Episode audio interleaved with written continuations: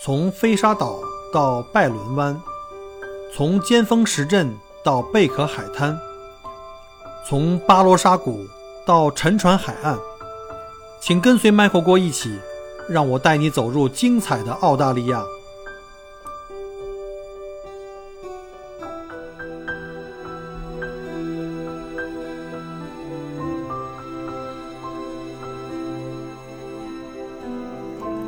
各位亲爱的听友，大家好，欢迎再次收听麦克郭聊澳洲。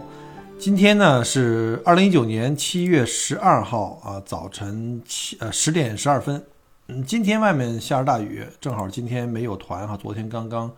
呃下了一个团，今天可以在家休息一下，然后利用这时间给大家来录点节目啊，录点什么节目呢？呃，想利用这一期和下一期这个两期的时间呢，来给大家介绍一下澳大利亚的国宝，就是我们的当孔目的小动物。记得两千年在当时悉尼搞奥运会的时候，那时候 Michael 本人还在北京啊，在我们那家公司在 Spring 上班的时候，当时我们在悉尼分公司的这个同事们啊，特别的友好啊，特别有爱心。呃，专门从悉尼给我们定呃给我们定制，并且送过来几个这个悉尼奥运会的吉祥物，呃，是个非常可爱的小家伙。第一眼我没认出来，当时对澳洲还不熟啊，那是两千年，我是二零一一年来的。当时看这东西怎么，应该澳洲的这个吉祥物应该是像袋鼠、考拉呀。我说这位是谁？怎么看来不太认识？后来一看才明白哈，这个就是著名的鸭嘴兽。当年奥奥运这个悉尼悉尼奥运会的时候啊，这个有三个吉祥物啊，呃，他们分别是鸭嘴兽，鸭嘴兽那当时名字叫 Seed 啊，我们知道是那个悉尼的那个缩略，前面那三个字母叫 Seed，就是它管这个有一个宠物的名字了，就有一个比较可爱的名字。然后另外一个是另外一个是我们的张孔木的另外一个国宝，叫做真燕啊，它的英文呢给它起的名字叫做 Milly 啊，很可爱的名字啊。再有呢，最后一个就是。呃，库克巴拉叫笑翠鸟，给它起的名字叫做奥利。取这个用这三个小动物来当做吉祥物的原因有有一个哈，就是分别呢用它们来代表这个水啊、大地和空气，因为它们生长在这个呃，第一个鸭嘴兽是在小溪里啊，然后呢，米莉呢就是这个针燕呢生活在这个土地上，然后笑翠鸟是飞翔在空气中，所以就代表了水、大地和空气。要说在悉尼奥运会之前啊，呃，所有的这个奥运会的吉祥物通常都只有一个哈，这澳洲一下整了仨，也算是开了先河。但是后来啊，跟我们北京当年北京搞这奥运会啊，我们就更上一层楼，直接整了五个，叫北京欢迎你哈，叫贝贝、晶晶、欢欢、莹莹、妮妮啊，这够狠的，这是 生生要逼死这些喜欢收藏的收藏控们啊。以后要是弄个什么。呃，再搞下一个，如果日本人搞个什么七龙珠啊，召唤神龙啊，这是七个了哈。然后再回中国，我们再来弄个一百单八将啊，什么五百罗汉呢，这就 没有没有谱了。好了，咱们不贫了，咱们开始进入今天的主题，就是来给大家介绍一下澳洲的神奇动物鸭嘴兽和针鼹。那这一期呢，我们主要是来讲这个鸭嘴兽，下一期我们来讲这个针鼹，然后来顺便呢给大家来。掰开了揉碎了来讲一下单孔目这一种类的动物到底是哪路神仙。话说这个鸭嘴兽跟针燕啊，应该算是亲戚，它们同属于一个非常稀有而古老的一个动物的属，叫做单孔目。我们知道哈，上学的时候我们学过这个生物课，当时我们把这个动物界哈，把这植物就把这生物界分两个这个界啊，叫做这个动物界、植物界，我们分的很细，就是这个叫做界门纲目科属种，对吧？这个单孔目这个词儿啊，从字面上的意思就是一个带有一个孔的，是指了一个用于同时用于生育啊、排泄和下蛋的这么一个腔体哈，这个泄殖腔。绝大部分的这个哺乳类。啊，这个排便啊、排尿啊和这个生育呢，使用的是不同的通道。而单孔目啊，比如说这个鸭嘴兽和针鼹，它的生理构造呢比较原始哈，或者说更加低级，和这个更加低级那些什么鸟类呀、什么两栖类啊、鱼类，甚至是跟远古的这个恐龙啊是一样的，它们是共用一个通道的，所以被称为单孔目。单孔目的动物啊，是哺乳类动物家族里的一个很小的分支啊，是这个叫原兽。元兽亚纲中的仅有的一个目啊，这一个目里面就没什么东西了，就非常非常古老。一听这个元寿亚纲这个名字，就觉得很原始、很低级，大家是不是就有这种感觉哈？那远古时期曾经有过几百种单孔目的动物，但现在呢，现存幸存的啊单孔目就只剩下这个针鼹跟鸭嘴兽。为什么说这个单孔目非常古老，而且是原产于澳大利亚，而且是目前世界上最古老的这个呃单孔目，就有哺乳类里的单孔目了。所以呢，这个是我们的国宝。哺乳类的这个哺乳类这个纲啊，就是我们叫做哺乳动物纲，目前大约有五千多个物种。我们上学的时候学生物都学过了哈，什么叫哺乳类动物呢？今天我们来重新再啊复习一下，啊，它们就是那种叫做什么脊椎动物哈。首先是脊椎动物，而且不同于其他的脊椎动物，比如说鸟类也是脊椎动物哈，爬行类也是脊椎动物。那哺乳类呢，首先是脊椎动物，同时呢，哺乳类呢是温血动物，就是我们的体温是恒定的，叫恒温动物哈。同时呢，我们的身体表面呢有体毛或者是皮毛啊。体毛就是大家不说了哈，大家都知道，这皮毛又分为是圆毛，或者是鸟类那种叫扁毛。所以说，我们知道说有一句古语叫“扁毛畜生”，就指的是那个鸟了，就是你是算是什么鸟啊？扁毛畜生。所以呢，如果是圆毛的恒温的脊椎动物呢，就是我们叫做定义为叫做哺乳动物。再有一个很重要的就是，我们是用肺来呼吸，而且呢。用自己就给自己的幼崽是喂奶吃的，因为叫哺乳嘛，哺乳动物就是来给幼崽来喂奶吃的。我们认知中的哺乳动物啊，都是胎生的，像什么猫生小猫啊，狗生小狗啊，大象生小象啊。可是单孔目呢是生蛋的，这是非常非常神奇的。这神兽嘛就是神兽，这不走寻常路。其实啊，这个是有点低级了，有点原始了，还没有从这个非常原始的这个状态进化到像这个高级哺乳类啊，像人类啊，像什么。猪牛羊马大象这种高级哺乳类，那鸭嘴兽跟针鼹目前是世界上唯一两个生蛋的哺乳类动物。呃，在澳洲这块大陆上孕育着大量和我们认知完全不同的哈非常迥异的一些哺乳类动物。呃，比如有袋类，还有这个单孔目有袋类，我们知道哈以前讲过了，什么袋鼠啊、袋熊啊、什么这个考拉呀这种动物，还有袋獾。而我们熟知的这些啊哺乳类动物啊，这个。准确的来说，叫做胎盘哺乳类动物，比如像刚才讲过了，像人类啊，还有我们养的这些小宠物，猫狗啊，长颈鹿、大象，呃，甚至最大的哺乳类的那个动物，我们叫什么？叫蓝蓝鲸，对吧？在海里生活生活，那那个不是鱼类哈，那是哺乳类，是最大的，它们都是属于胎盘哺乳类。它们和有袋类以及单孔目这些比较低级的哺乳类相比的话呢，最主要的区别是在子宫里啊，不是在所有的啊，在这个。呃，母体的子宫里它拥有胎盘，而胎盘呢，就是在孕育宝宝时呢贴在子宫内膜、充满血液的这种盘状固体这个组织，用来呢帮助这个胚胎发育呀，向这个胎儿提供各种营养，在孕期维持这个幼崽的生命。它直接和母体的这个供血系统相连啊，通过这个脐带啊，将这营养和氧气啊啊输送给这个啊给这个幼崽啊，同时呢排除废物。因为拥有了胎盘，这类的哺乳类的动物呢，就可以在这个小宝宝就会在妈妈的这个体内呢孕育很长的时间，生下来的时候就会比较强壮，像小马呀、小鹿啊，生下来就可以跑了。那鲸鱼的宝宝呢，生下来以后就可以直接游泳了。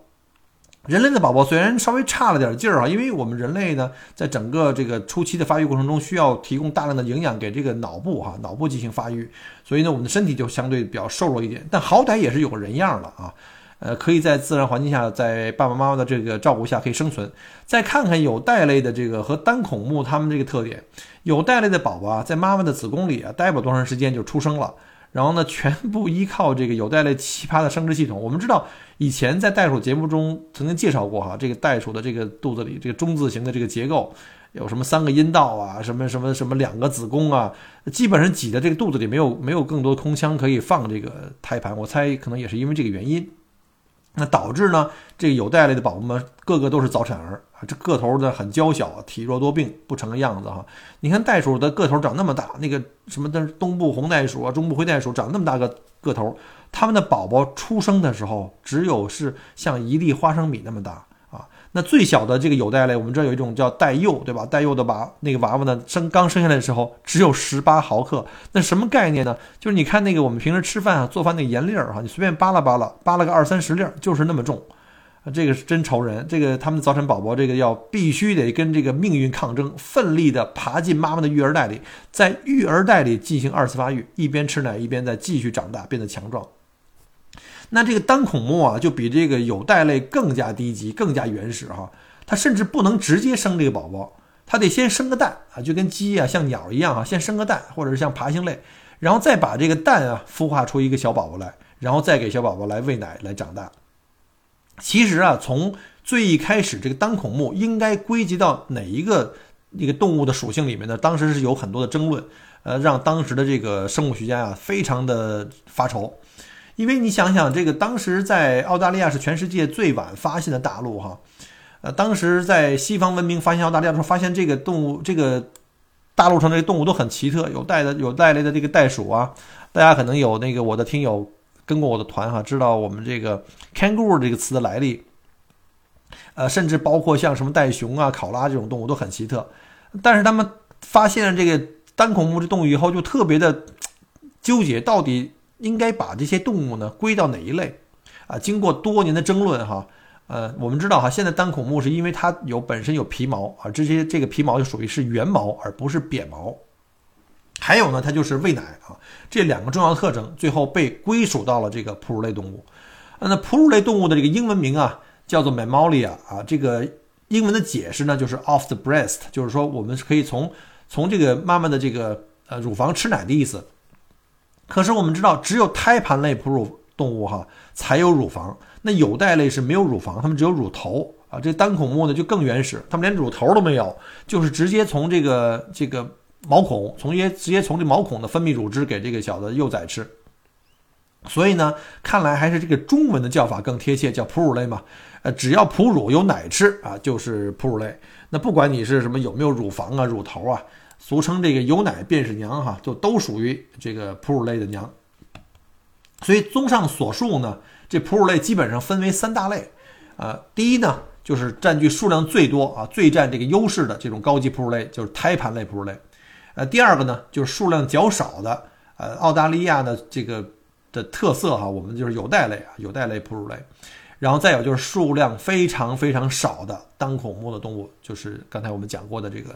鸭嘴兽和针鼹，这是澳大利亚的特色的动物。单孔目的动物呢，和有袋类动物都生活在南半球，北半球是没有的。主要分布在澳大利亚跟巴布亚新几内亚这几个地区。呃，推测呀，这些地方应该是地球上历史上受到冰河期冲击最小的这个地区。啊，所以这些地方的爬行类不需要急速的演化成更高级的动物，也不会面临着被这个当时呃冰河期的这个低温所淘汰的这个危危险，因为它们的演化速度非常的慢。所以单孔目的动物还保有还保有相当的这种爬行类的特征，比如像下蛋，比如像单孔目的这个泄殖腔结构啊，还有就是它们的这个肩胛骨中有着其他哺乳类动物所没有的这种叫肩锁骨啊，肩锁骨构造，这是呃。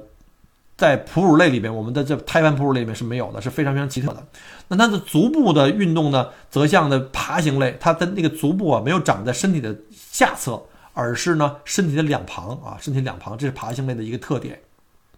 啊。还有就是在脚跟，呃，长着一个长刺啊。这个雄性的这个鸭嘴兽啊，这些的长刺呢，会有这个分泌毒素，称为这个毒具。而在澳洲呢，针鼹也有毒刺，但是它已经这个。已经失去了这种作用了哈，已经没有毒了，但是还具有这个生理功能，就是它还有这个刺啊，这叫毒具。有袋类动物呢，也是因为没有受到这个冰河期的冲击啊，因此不需要不需要像胎盘哺乳类那样的拉长这个怀孕期，用用这个母体来给这个胎儿来保温，同时向这个胎儿来提供这个营养，这样的话就是比较容易来对付这个冰河期嘛。但是因为像哺乳类呢，它们没有生呃，就是这种。有袋类的没有受到过这个冰河期的这种低温的环境的威胁，所以它们就没有这种进化的需要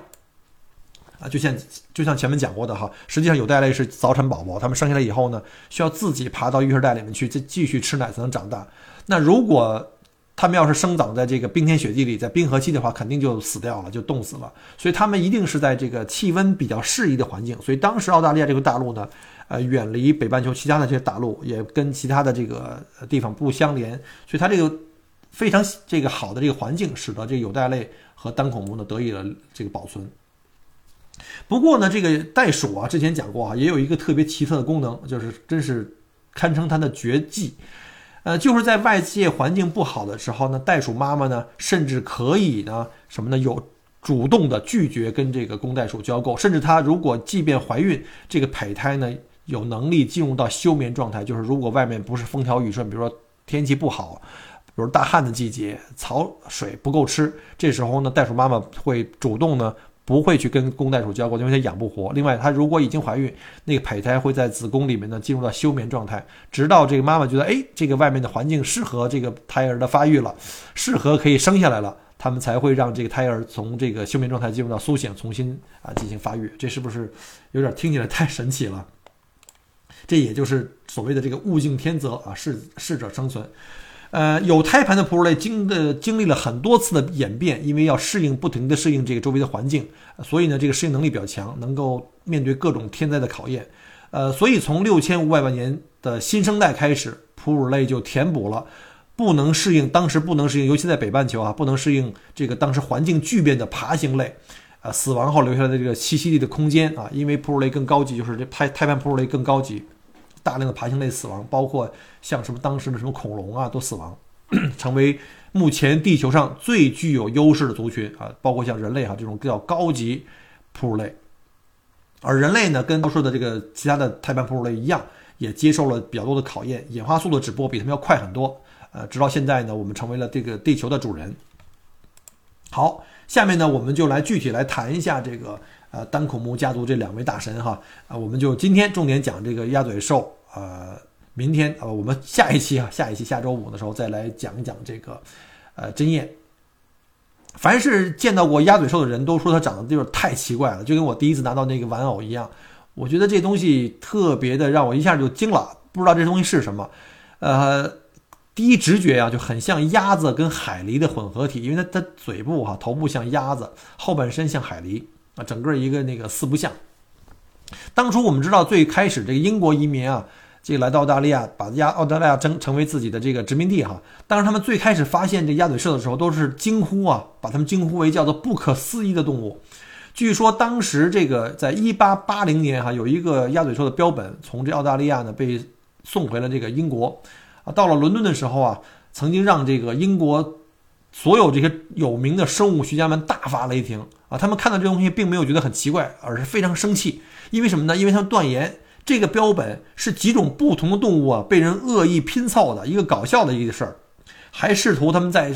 拼命在这个标本里面再去找啊什么这个缝合的时候一定要有线头嘛，他们要去找这个线头，并扬言要追查到底是什么人在做这种恶作剧啊。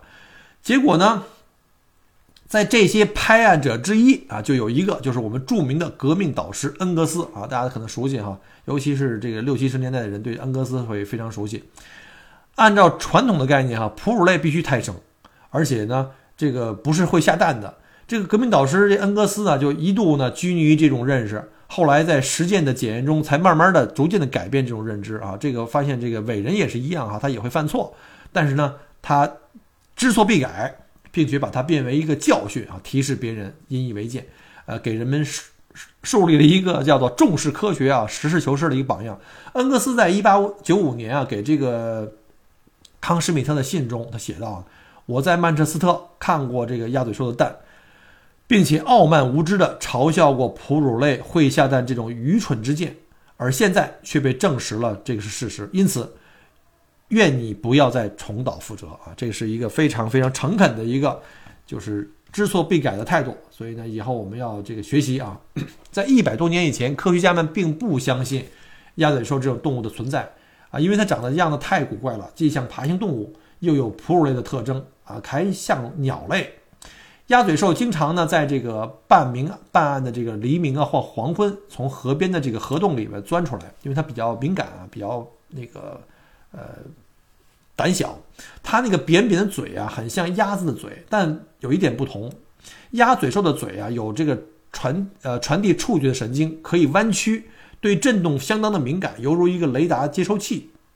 能够识别这个生物电磁信号。这个话外音哈，我们讲一句，这个太高级了，能够识别生物电磁信号，什么意思呢？就是现在呢，它可以在比如说在黑暗的环境下，在泥浆里啊，在灰暗的灰暗的水水潭里面，它们的视力是粉粉是非常非常差的哈。它们如何去识别和寻找猎物，以及逃避风险啊，辨别方向，就靠这个这个嘴了。鸭嘴兽和海豚是目前哺乳类大纲啊哺乳类大家族里面唯一两种具备电磁感应能力的动物啊。这个你想一下啊，这是非常非常神奇、非常高级的一个功能。我们人类要有这功能的话就牛了，以后还用什么手机呀，对吧？就不用买手机了。而鸭嘴兽的这个嘴啊，并不像鸟类的那个喙啊，就非常的坚硬的那种角质，它是比较柔软的，有点皮革质地的哈。当然我没摸过了哈，有机会看看能不能摸一下标本。这这这个想法还是不好的啊，咱们还是算了，当我没没说过啊，别到时候一看展品就想摸，这种冲动还是不好的。鸭嘴兽这个小而亮的眼睛长在这个高处的头顶处啊，既可以看清两岸的，也可以扫视天空。连连着这个眼睛往后延伸的有两道这个沟纹，就是它的耳朵。这个耳朵没有耳廓啊，没有耳廓，这样有比较利于它在水里游泳啊。这个鸭嘴兽胖胖的身体外面呢有一层褐色而有这个光泽的密毛，这种毛啊非常厉害。它入水的时候不会透水，可以防止水呢就是水温呢会影响它的体温，而出水的时候呢又不会沾水，就像鸭子的毛一样，特别特别牛。它的身体后面的大尾巴扁平而有力，有这个游泳的时候当舵的作用，可以帮助它快速的潜水啊。而鸭嘴兽是鸭嘴兽的这个四肢又短又粗，五指之间有蹼，特别是前蹼啊特别发达。在陆地上的时候呢，它会把那蹼合起来，但是一旦进入水中，它会把这个后蹼展开，就像两个大桨一样。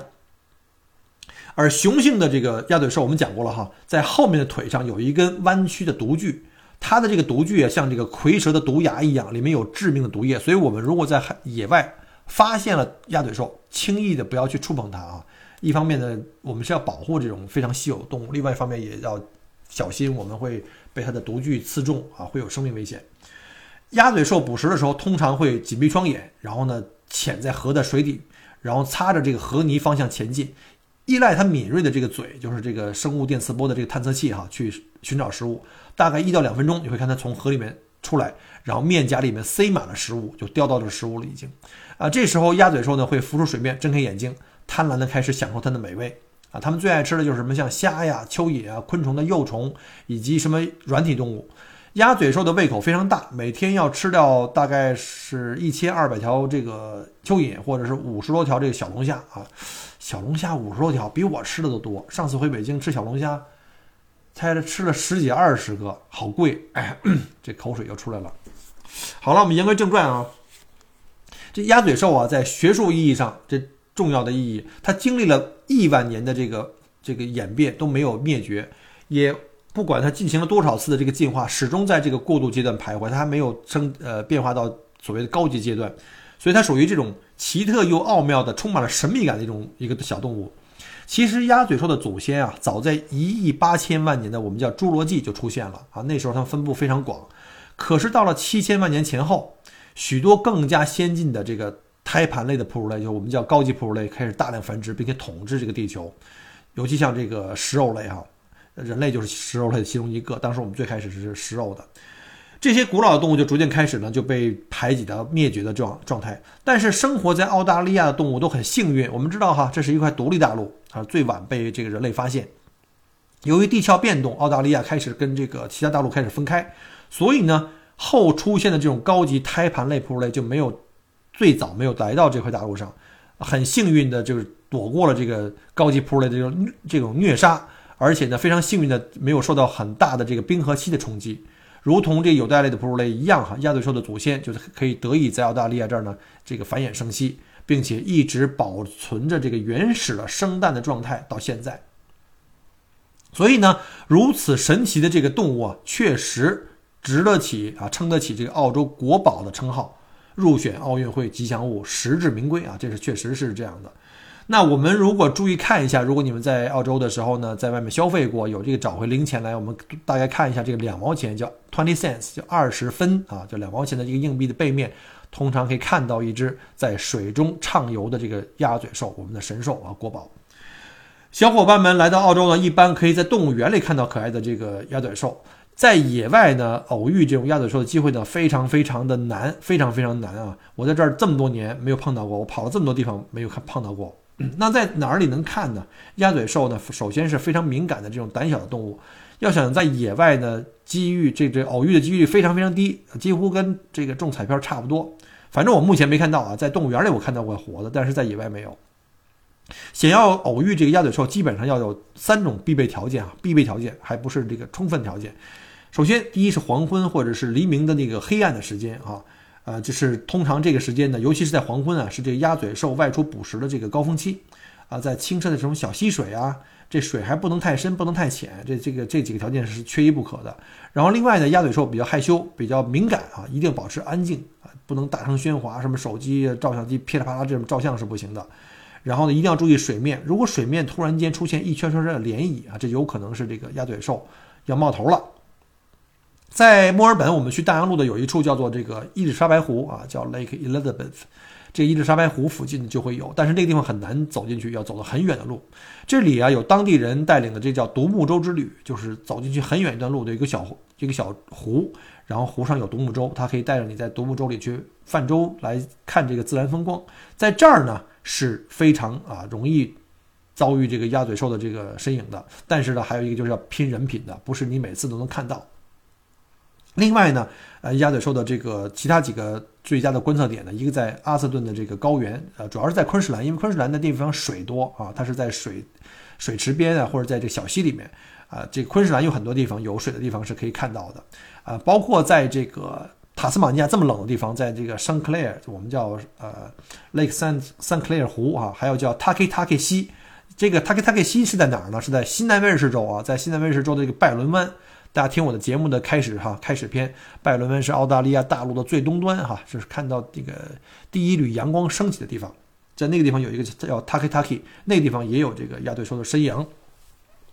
好了，这个因为时间关系哈，等一下这个 Michael 要去。吃饭了哈，没时间再给大家再聊。我们下一期呢，来介绍下一个这个澳洲的国宝，叫做真鼹鼠啊真鼹鼠。那因为时间关系，那这一次呢，我们就先讲到这里。我们下周再见。还是老规矩哈，喜欢我的节目，麻烦你分享到你的朋友圈，或者是您的这个旅游的群里面去啊，或者是给这个即将来到澳大利亚旅行的这朋友们分享一下，让他们来多多了解一下澳大利亚的神兽。好了，欢迎您在节目后面给我点赞留言，我们下期再见，拜拜。